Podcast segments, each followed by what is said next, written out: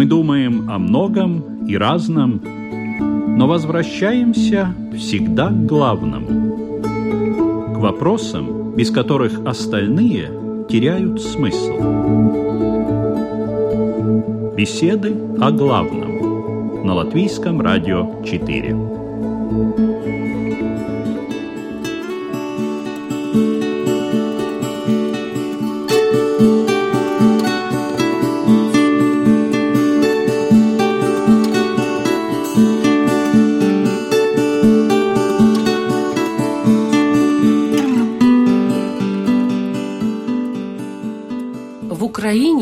Говорят, судьба не собака, палкой не отобьешься. В Китае размышляют, если судьба, встретишься, нет, разменешься.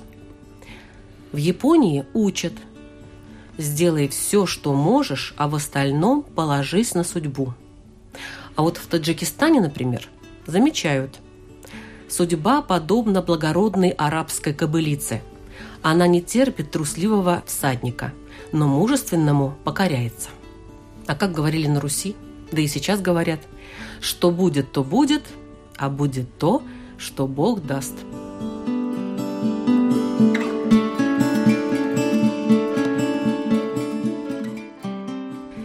Так что ж такое судьба? Можно ли от нее убежать?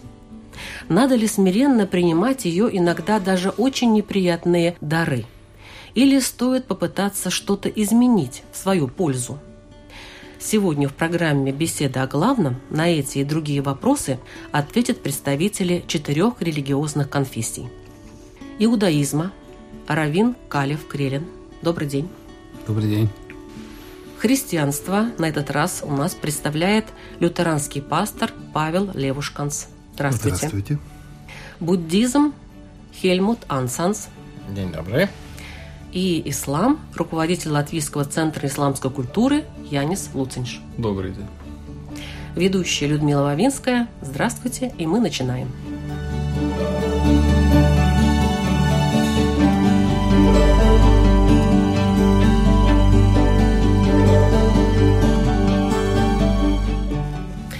Так вот, какой ваш будет ответ на вопрос, который еще Достоевский через своего героя в «Преступлении и наказании» задавал «Тварь я дрожащая или право имею?» В лютеранской церкви есть такой, знаете, мы как бы сторонники срединного пути, вот в плане богословском, между крайностями, может быть, такого чрезмерного внимания или выделения важности личного выбора человека, но в то же время мы избегаем и крайности такого ультракальвинизма, когда все описывается или объясняется волей Бога, да, или предопределением Бога. Мы считаем, что когда человек спасается, то это действительно действие Божьей благодати. И все, что в нем происходит доброго и хорошего в нас, это действие Божьей благодати.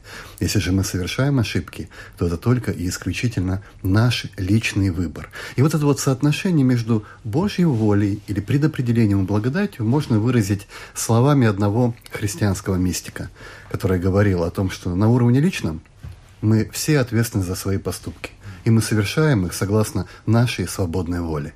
Но на уровне космическом, когда мы смотрим на эту прекрасную ткань взаимообусловленных событий, которые ее наполняют, мы понимаем, что, конечно же, мы являемся в какой-то степени плодом всех тех событий, которые происходили до нашего рождения, до нашего появления, до настоящего момента. Но так есть судьба или нет, по вашему мнению?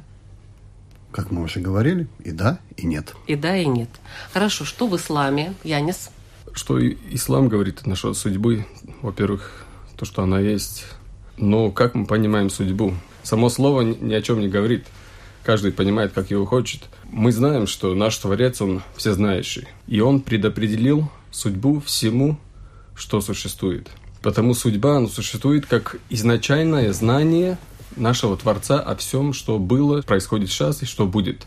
Разница в том, что Он знает нашу судьбу, а мы-то ее не знаем. Потому, конечно, у нас всегда есть эта свобода выбора. Наш выбор всегда существует, и мы не знаем свою судьбу.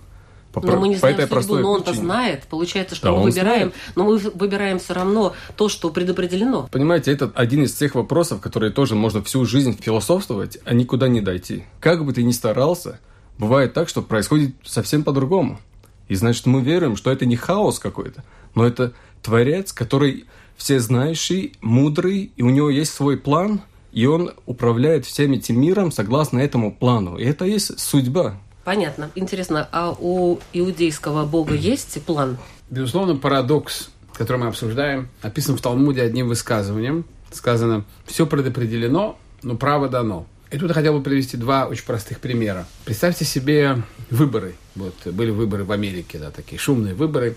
И вот сам Дональд Трамп идет на голосование. Он, как и любой человек, имеющий конституционное право выбора, имеет абсолютное право выбора выбирать за кого угодно. Тем не менее, мы все прекрасно знаем, за кого он голосует. Почему? Потому что вся его жизнь, он сам каждым своим поступком предопределил этот выбор. И в теории, за секунду до того, как опустить бюллетень, он может сказать, нет, я переигрываю, я делаю другой поступок. Это возможно. Но для этого ему надо мысленно пройти каждый шажок своих действий назад, не только его личные поступки, но и его поступки перед другими людьми, его обязательства перед другими людьми. То есть получается, что право-то, безусловно, у него есть, и не дай бог сказать, что нет этого права, но тем не менее мы все знаем, как он этим правом воспользуется. А второй пример я хотел бы привести из э, замечательного высказывания Чехова, который говорит, что если на стене в спектакле висит ружье, то в конце третьего акта он обязательно выстрелит. Но кто из него выстрелит, в кого из него выстрелят, это зависит уже от игроков в большой степени. Поэтому надо разделить между общим генеральным планом Творца и игроков, которые в этом плане имеют достаточно большую возможность перемещения, условно говоря. Какая возможность есть перемещения у буддистов, Хельмут? Буддизм отличается от аврамических э, религий в том, что он э, предопределяет веру перевоплощения. Мы имеем не только одну жизнь, мы имеем много-много-много-много э, жизней. Но, конечно, мы должны понимать, что это мы как бы обусловлено этим ментальным потоком, который пробивается сквозь эти все жизни. И получается так, что то, что мы создаем, сами. Потом мы э, этот потенциал сами должны как бы вычерпывать. Получаем как бы последствия того, что мы сами посеяли. Эта предпосылка создает конструкцию, где это не хаотичное. Все, что с нами случается, как это мы переживаем, э, наш жизненный опыт, он обуславливается нашими же действиями в какой-то предыдущий момент. То есть и мы сами создавали свою судьбу? Мы создавали, раньше. но я бы не говорил э, судьбу, э, если мы понимаем под судьбой что-то, что-то как э, сценарий который должен проигрываться. Сценарий, он все время меняется. С каждым нашим поступком он определяет какие-то последствия в будущем. И мы всегда имеем э, возможность э, сами создавать эти поступки и выбирать, что хорошо, что плохо, но потом мы сами должны переживать то, что мы создали.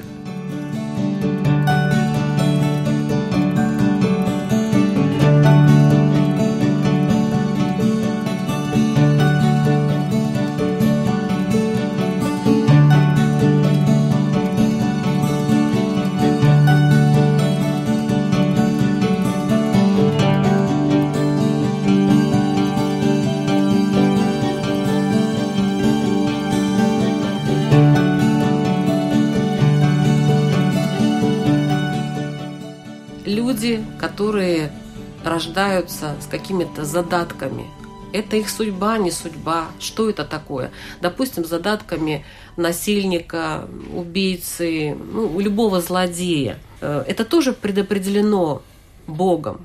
Человек наносит ущерб другим людям и сам страдает всю жизнь. Я не верю в то, что человек рождается уже предопределенным к тому, чтобы быть насильником или убийцей, или иметь какие-то криминальные наклонности. Конечно, его, может быть, э, родители, его воспитание могут наложить этот отпечаток. Но в конечном итоге человек, когда он совершает то или иное правонарушение, все-таки совершает его именно он. И только он ответственен за то, что он совершил. И он может сделать другой выбор. Он всегда имеет возможность этого выбора.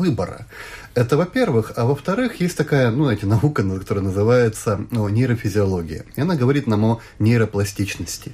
И эти знания говорят нам о том, что каждый наш поступок, он меняет структуру нашего мозга, и благодаря этому мы можем изменить все, что угодно. Любые раны, любые предопределенности, которые, может быть, обусловлены нашей генетикой, или нашим воспитанием, или нашим культурным окружением, все можно изменить, если к этому прилагать правильное, благое и благочестивое усилие. Но значит, судьбы все-таки нет?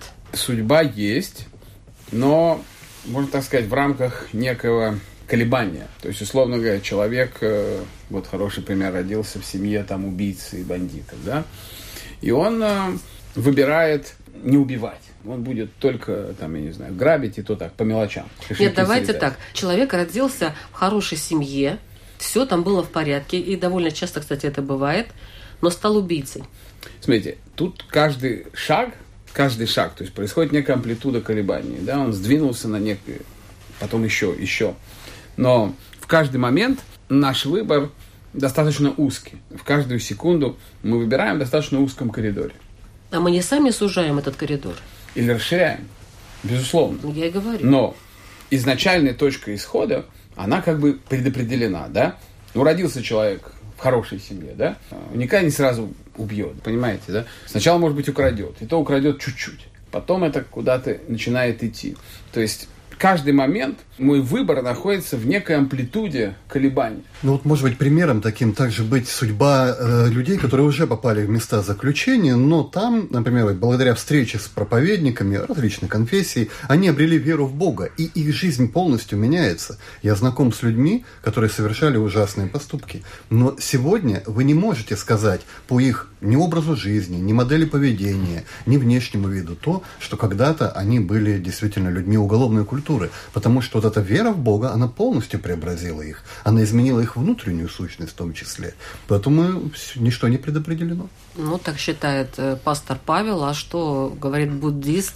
А буддист говорит просто, что каждый момент, когда мы совершаем какой-то мотивированный поступок, мы создаем потенциал для наших же страданий или моментов э, счастья в будущем создаются обстоятельства, скажем, в нынешней жизни э, для созревания этого потенциала. Скажем, такого плохого потенциала, э, который мы создавали перед этим, что у нас есть эта тяга убивать или красть. Но как мы реагируем в связи с этим? У нас есть эта тяга, но мы совершаем этот поступок или нет? Это уже наш как бы выбор, и с этим мы уже создаем другие последствия, с которыми мы столкнемся в каком-то моменте. Кто может повлиять на этот выбор? Вот человек колеблется, он может украсть, может не украсть. Он понимает, что он может украсть, его не поймают. Угу. Но в то же время, если он украдет, ему захочется еще.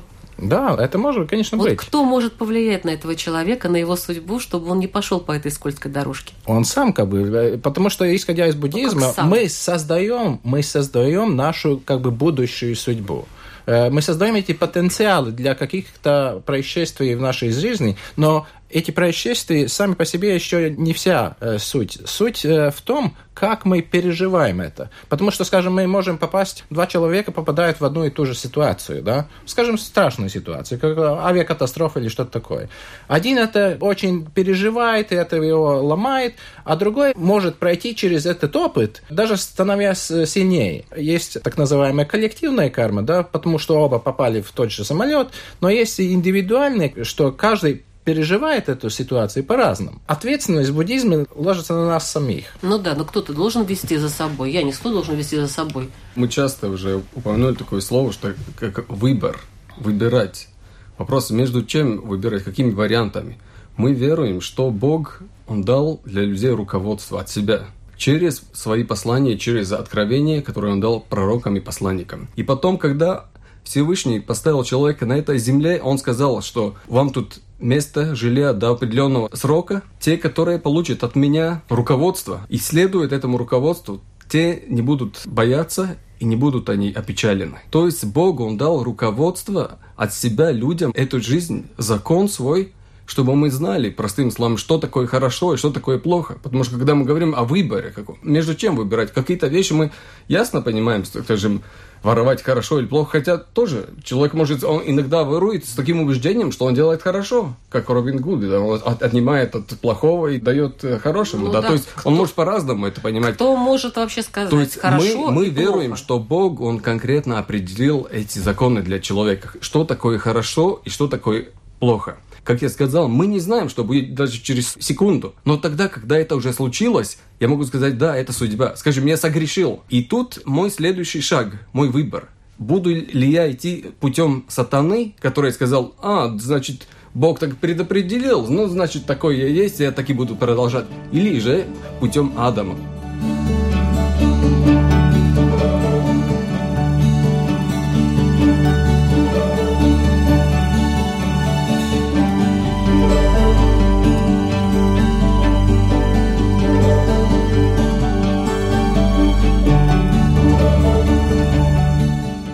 Принятие божественной воли, как вы считаете, активная или пассивная деятельность? Я сопротивляюсь, я не хочу. Или я ее принимаю и действую, или я ее не принимаю и тоже действую. Или я понимаю, вот на меня это свалилось, ну, скажем, тяжелая болезнь, на меня это свалилось, я сел и сижу.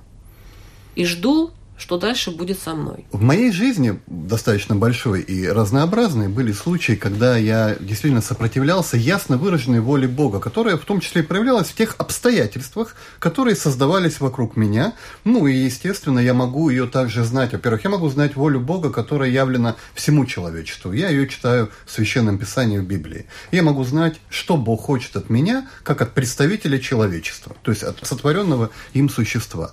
Есть еще воля Божия, которая выражается выражается конкретно вот ко мне, в моей жизни, в каких-то вещах, которые бывают иногда очень сложно оценить и сложно узнать. Иногда были случаи, когда я понимал, что ну, нет воли Божьей, чтобы я делал то-то, то-то и то-то, да, или занимался какими-то видами деятельности, или начинал бы какой-то новый проект. Ну, все складывалось таким образом, что я и не имел мира в сердце, и обстоятельства складывались неподходящим образом. Но я, тем не менее, будучи таким, знаете, упертым немножко бараном, старался все-таки реализовывать то, что я считал считал правильным. Чаще всего это приводило к каким-то, ну, как минимум, негативным последствиям. Ну, то есть, попросту говоря, ничего не получалось.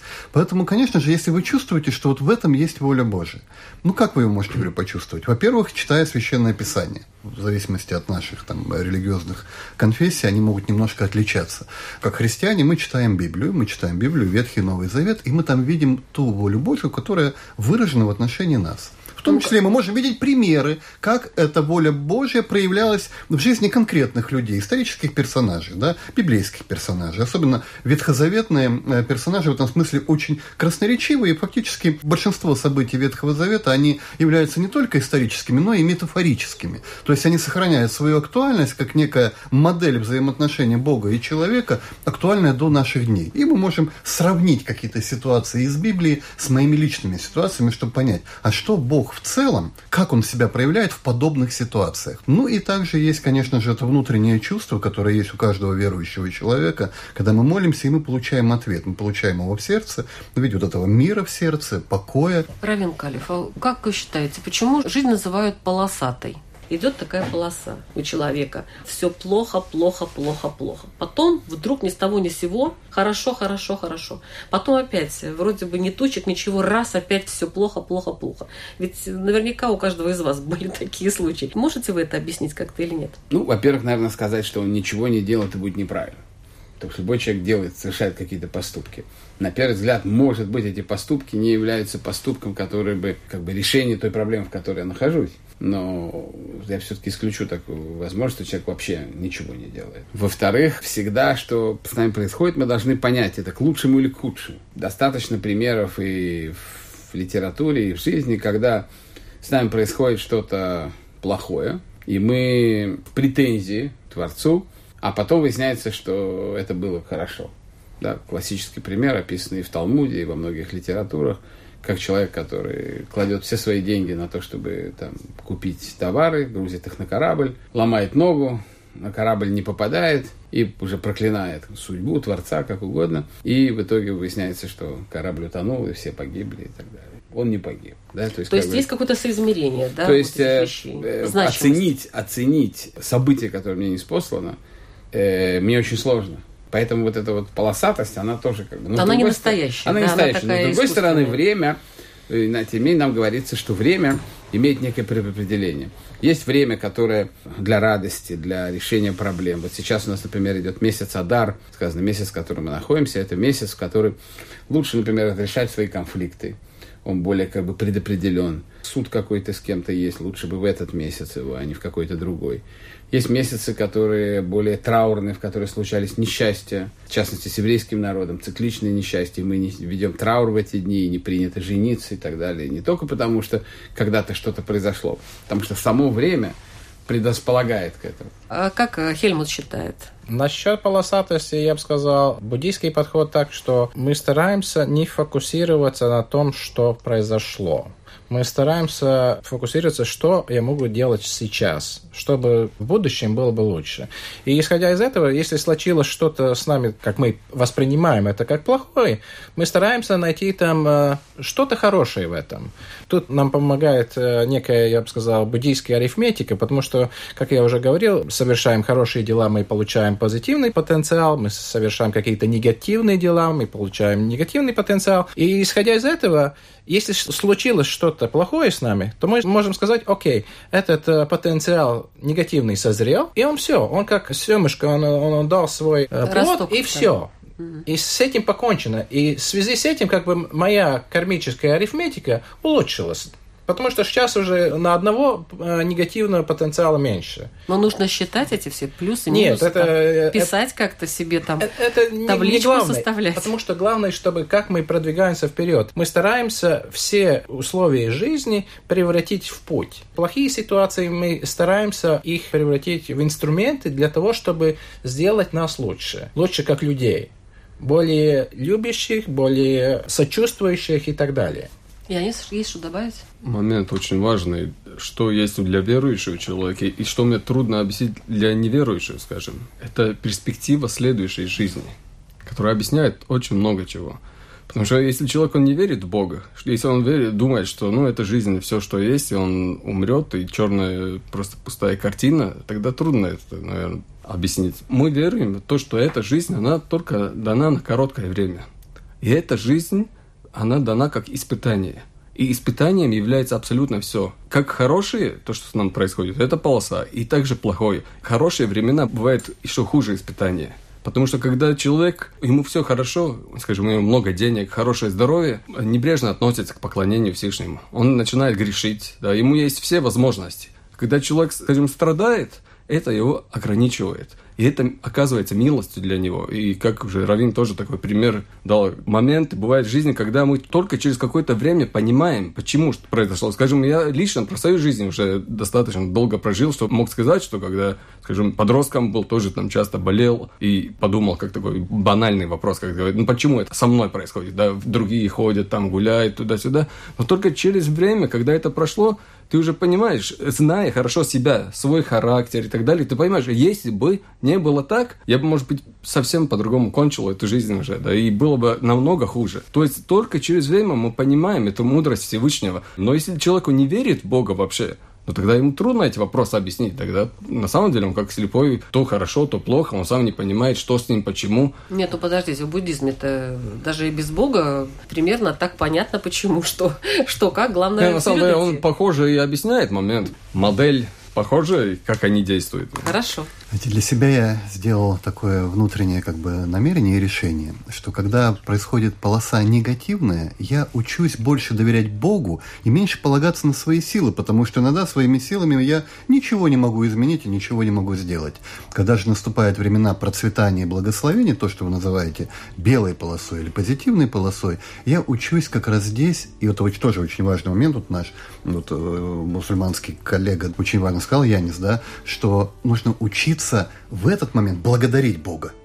Еще больше благодарить Бога за те дары, которые Он посылает, вместо того, чтобы забыть вот за этими радостями какими-то мирскими и жизненными о Его существовании. Поэтому, если вам плохо, уповайте на Него. Если вам хорошо, благодарите Его за это.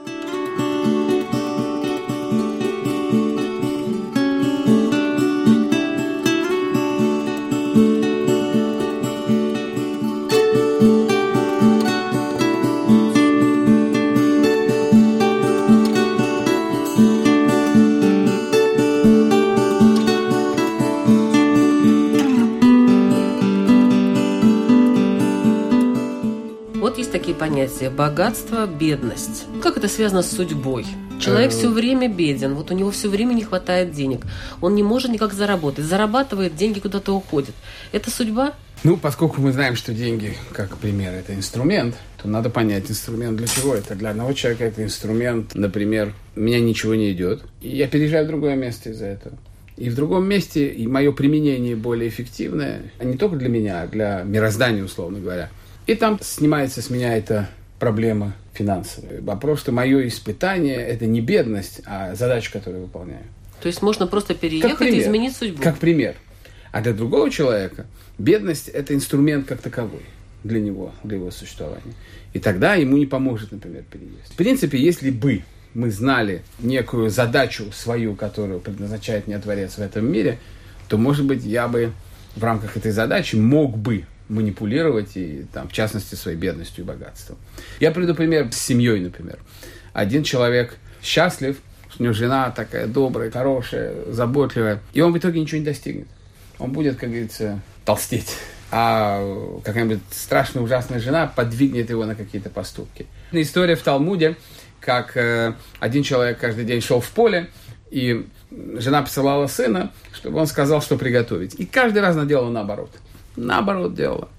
Вот такая была. И один день он приходит домой. Не знаю, бросил бы он ее и все. О, один день он приходит домой и видит, что все, как он просил. По-видимому, не там была большая разница в меню. Там мясо, рыба, условно говоря. Там он просил мясо, он делал рыбу. Он просил рыбу, он делал мясо. И вот приходит один раз домой и видит, что все, как он просил. Он позывает сына, говорит, слушай, давай, рассказывай, что случилось. Он говорит, папа, говорит, ты так мучаешься каждый раз. Я сделал все наоборот, мама сделала все наоборот. И в итоге ты получил то, что хотел. Я сказал, как все наоборот, и мама, значит, делала все наоборот. Он говорит, знаешь, что, говорит, не надо, говорит, что если, по-видимому, у меня задача в этом мире таких отношений с моей женой, то пусть эта задача будет работать. Так он видел ее. Кого-то другого видел по-другому. А богатство? Богатство то же самое. Просто мы, Жена должна мы не быть так какой? волнуемся. этом. Жена должна быть какой в таком случае? Так Очень вот. страшный. Вопрос как бы, что такое жена мне? Жена мне это инструмент для чего?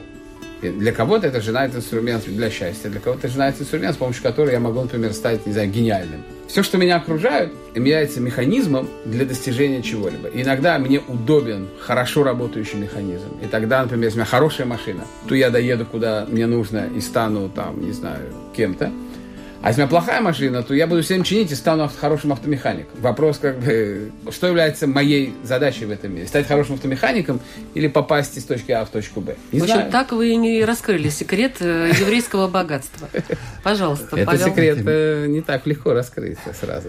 Ну, вот я, в отличие от э, глубоко уважаемого Равина, не склонен как-то находить мистический смысл в богатстве или в бедности. В большинстве случаев, вот знаете, в 99, наверное, процентах, ну, может быть, есть тот один процент, которым я просто не встречался. Но не бывает такого, чтобы человек действительно прилагал усилия, он работал над собой, получал образование, новые навыки и оставался вот просто патологически бедным.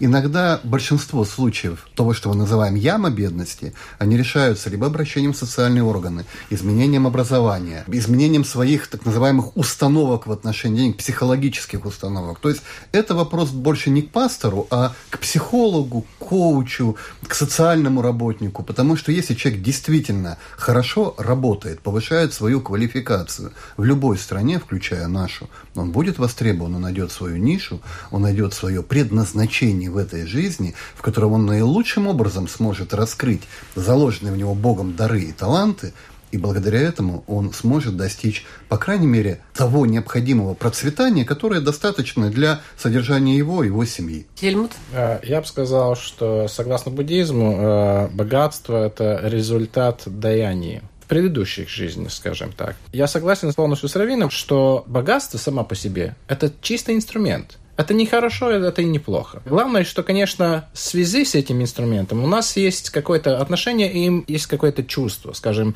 мы очень счастливы или несчастливы. И мы видим, что есть люди, которые несчастны, хотя очень богаты, и есть люди, которых почти ничего нету, но они счастливы, да. Так что само по себе это, я бы сказал, тоже это немножко фетишизированный аспект жизни, я думаю. ну то есть э, это не судьба. Не, это результат. Это, Это результат, результат. наших же действий. Ну, нельзя как-то молиться кому-то и получать. Из-за этого нет. Если я хочу что-то получать, что я должен что-то сделать, что-то Работать. что дать, да. Я бы хотел обратить внимание опять на закон Всевышнего. Белая и темная полоса, и так это будет всегда. Человек один день он богатый, другой день он- он остался без ничего, и здоровье то же самое. И все остальные эти испытания, все меняется в этой жизни. Мы веруем, что в смысл жизни, как Всевышний говорит в Коране, что я сотворил человека для того, чтобы он поклонялся мне, только для того, чтобы он поклонялся мне. И поклонение в нашем понимании это не просто молитва или чтение каких-то там поминаний Аллаха. Одна из хороших дефиниций – это все слова и поступки, как явные, так скрытые, которые любит и чем доволен Всевышний. А деньги Это нельзя всё- накапливать при этом. Можно? Но Потому это не, не я говорю, э, вы- я, как бы, потому я говорю о законе, следующей о жизни. законе. Во-первых, в исламе важно, если мы говорим об, об именно физическом, да, как ты его приобрел, пути, как получить богатство. То есть, если ты накопишь миллионы запрещенным путем Всевышним, это не принесет пользу ни в этой жизни, тем более в следующей. Так, вы А все время наоборот- говорите, я не про следующую жизнь, я так немножко не поняла. Э, у нас пока только у буддистов есть следующая жизнь. Ну, почему? У всех есть следующее. Не, не, не в таком смысле, как буддисты Что веруют много... одна. Перерождение есть- как таковое. Не, не, не, не, не. Может А что за я- следующая жизнь? Это виду здесь же? Нет, на земле? не здесь. В том, другом мы мире? веруем, Ну, что есть эта жизнь, там всё равно, потом есть смерть, богат или нет. смерть, воскрешение, судный день, А, и ну тогда это есть тогда. вечная жизнь.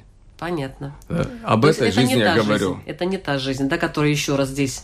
Это совсем Нет, другая. нет, это- мы не веруем в такую реинкарнацию.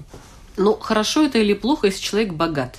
Это не хорошо и не плохо, как уже сказали, да. То есть это зависит, во-первых, как ты заработал, а во- во-вторых, как ты дальше поступаешь. И что ты делаешь дальше с этим богатством, это тоже важно. Что должны делать мусульмане с этим богатством? Расходовать на тех дел, которые любит Всевышний. Первое дело, которое любит Всевышний, это тратить на свою семью.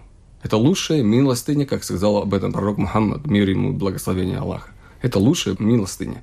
Также помогать своим родственникам. Один из прекрасных изречений пророка нашего, Мухаммада, алейхи это когда он сказал, милостыня – это дать что-то хорошее каждому живому существу. Да. Помочь ближнему своему. Это главное, да? Главное – веровать и поклоняться одному единому Богу. Это главное. А потом есть множество путей приближения к Аллаху.